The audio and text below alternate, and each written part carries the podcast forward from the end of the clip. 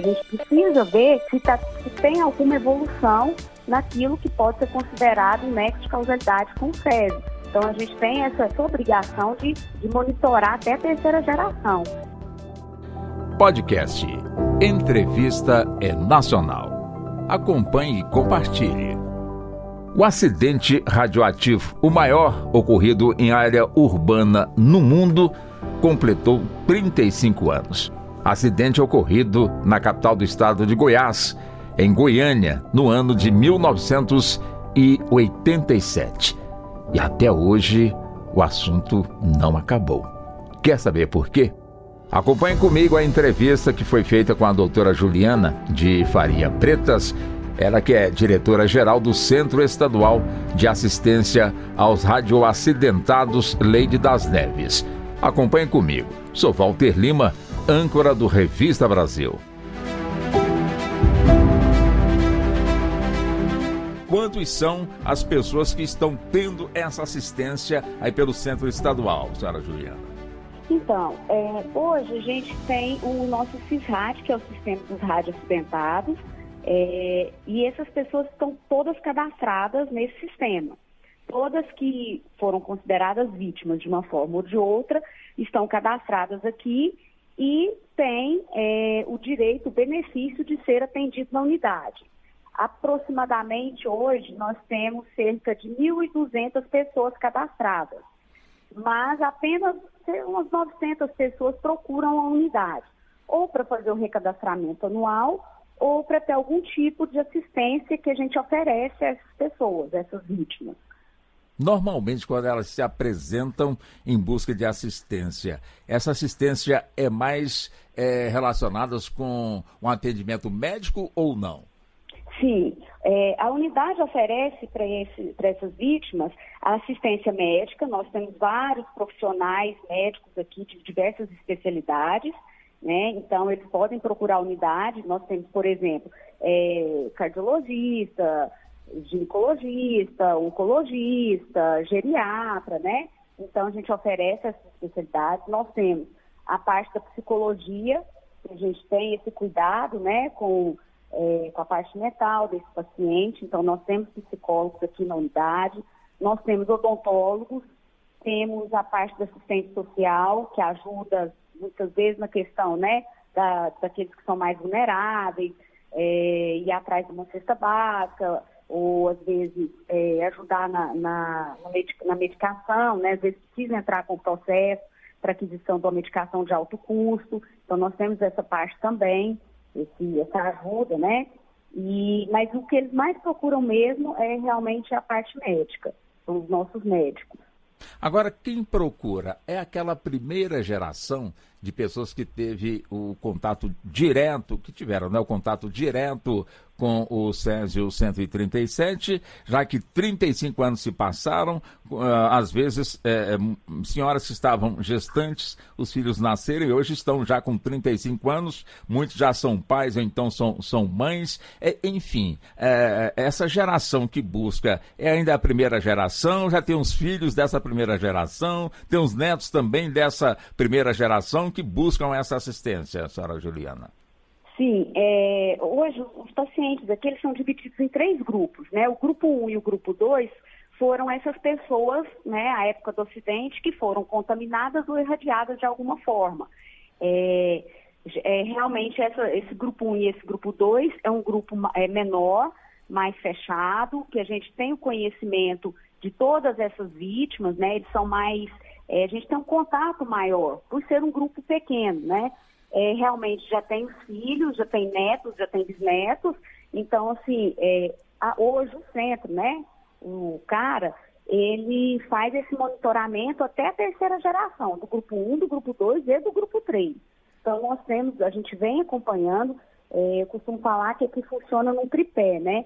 É, prestar assistência, monitorar a saúde desse paciente. A gente precisa ver se, tá, se tem alguma evolução naquilo que pode ser considerado um nexo de causalidade com o SESI. Então, a gente tem essa, é, esse cuidado e essa obrigação de, de monitorar até a terceira geração desses pacientes, né?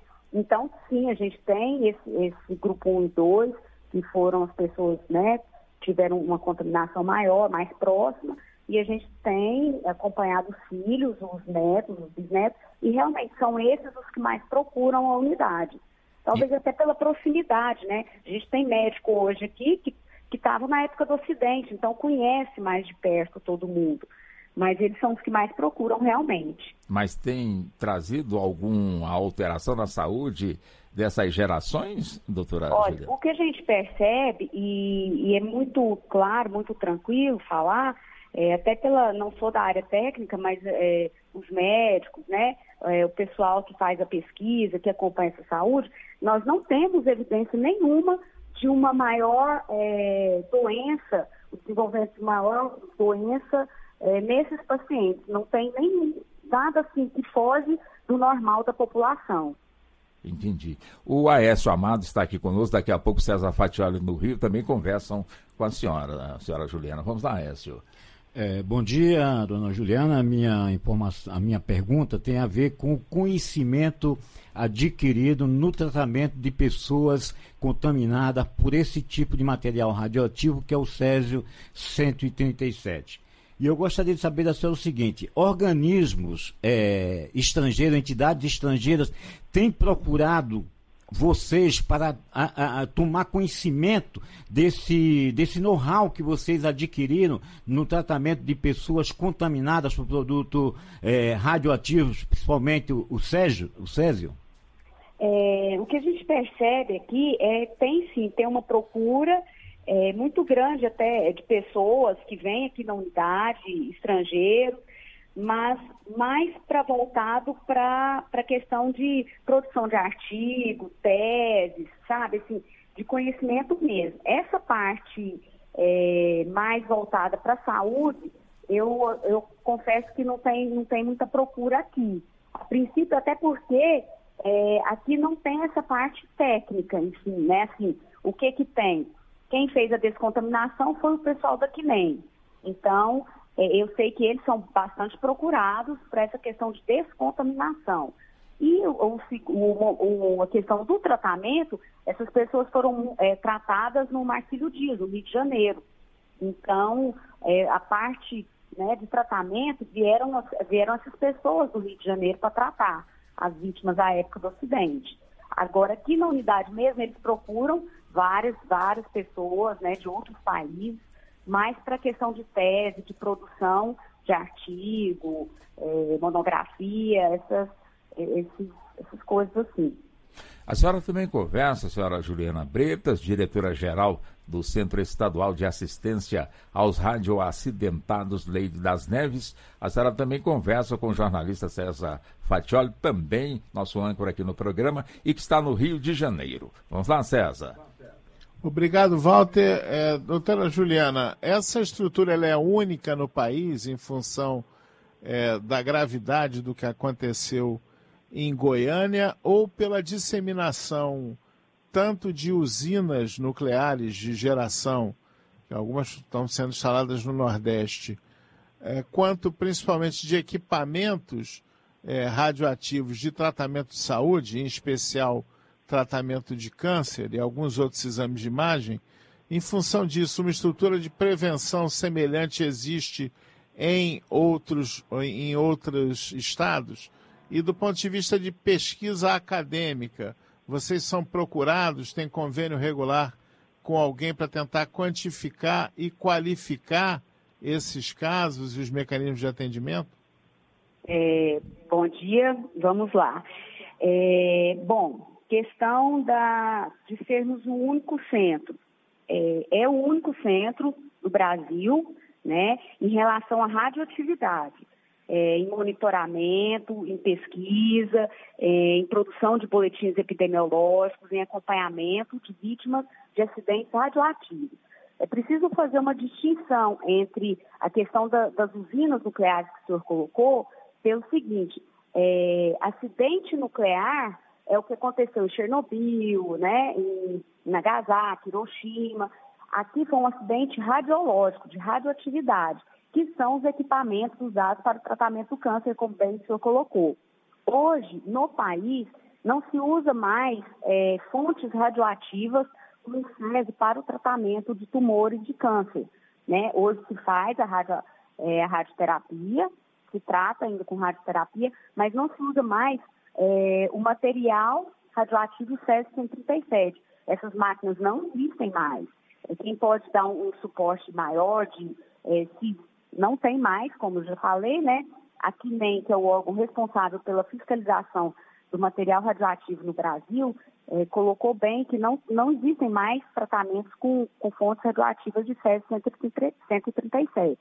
Então, assim, hoje a gente fornece essa pesquisa acadêmica, nós temos o nosso NICAS, que a gente chama, que é o Núcleo de Pesquisa e Investigação da Saúde, onde a gente produz anualmente o boletim epidemiológico com, né, atualizando é, as doenças que mais afetam essa população radioacidentada, é, se tem algum nexo com o acidente ou não, se é apenas é, doenças que vêm, né, que coincidem com o envelhecimento da população normal de qualquer pessoa que está envelhecendo.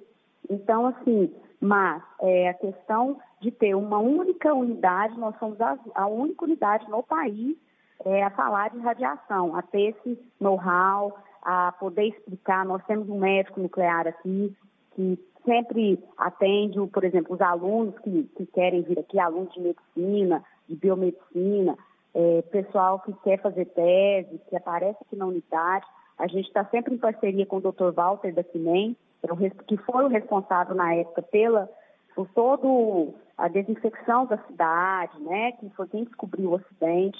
Então, a gente está sempre trabalhando com o Dr. Walter, com o Dr. Neymar, que é o médico nuclear, que são as pessoas da área né, técnica científica que pode até é, falar melhor sobre essas questões de é, radiação, dos, dos, elementos radioativos. Então, mas nós somos os únicos a, a ter essa, esse know-how de, de acidente radioativo no Brasil. Doutora Juliana, nós temos menos de, de um minutinho, apenas para saber se o orçamento anual é, que trabalha o Centro Estadual de Assistência aos Radioacidentados, se o orçamento anual ele é suficiente para dar, portanto, a esse, esse apoio, essa atenção, esse trabalho junto a essas pessoas, e esse orçamento ele é somente do Estado ou também tem parte que vem da União? Olha, hoje o centro, né, o Centro Estadual de Assistência aos Rádios Acidentados, ele trabalha com orçamento estadual.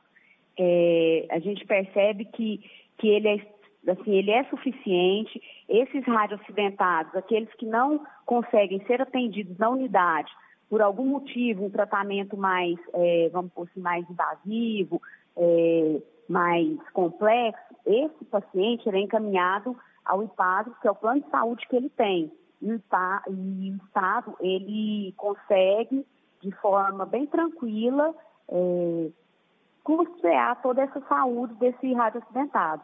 Não há nenhum problema em relação ao orçamento. Senhora Juliana Bretas, diretora-geral do Centro Estadual de Assistência aos Radioacidentados Leide das Neves, é um prazer ter realizado essa entrevista com a senhora. Agradecemos muito pela atenção aqui com a nossa emissora, eh, senhora o Juliana. O prazer é todo nosso, agradeço a oportunidade, até da gente estar divulgando né, esse nosso trabalho, centro, e dizer que estamos à disposição para esclarecimentos, para novas né, conversas. Viu? Eu agradeço bastante. Nós é que agradecemos a senhora pela gentileza. Um bom dia para a senhora. Muito obrigado, doutora Juliana. Bom dia, até mais.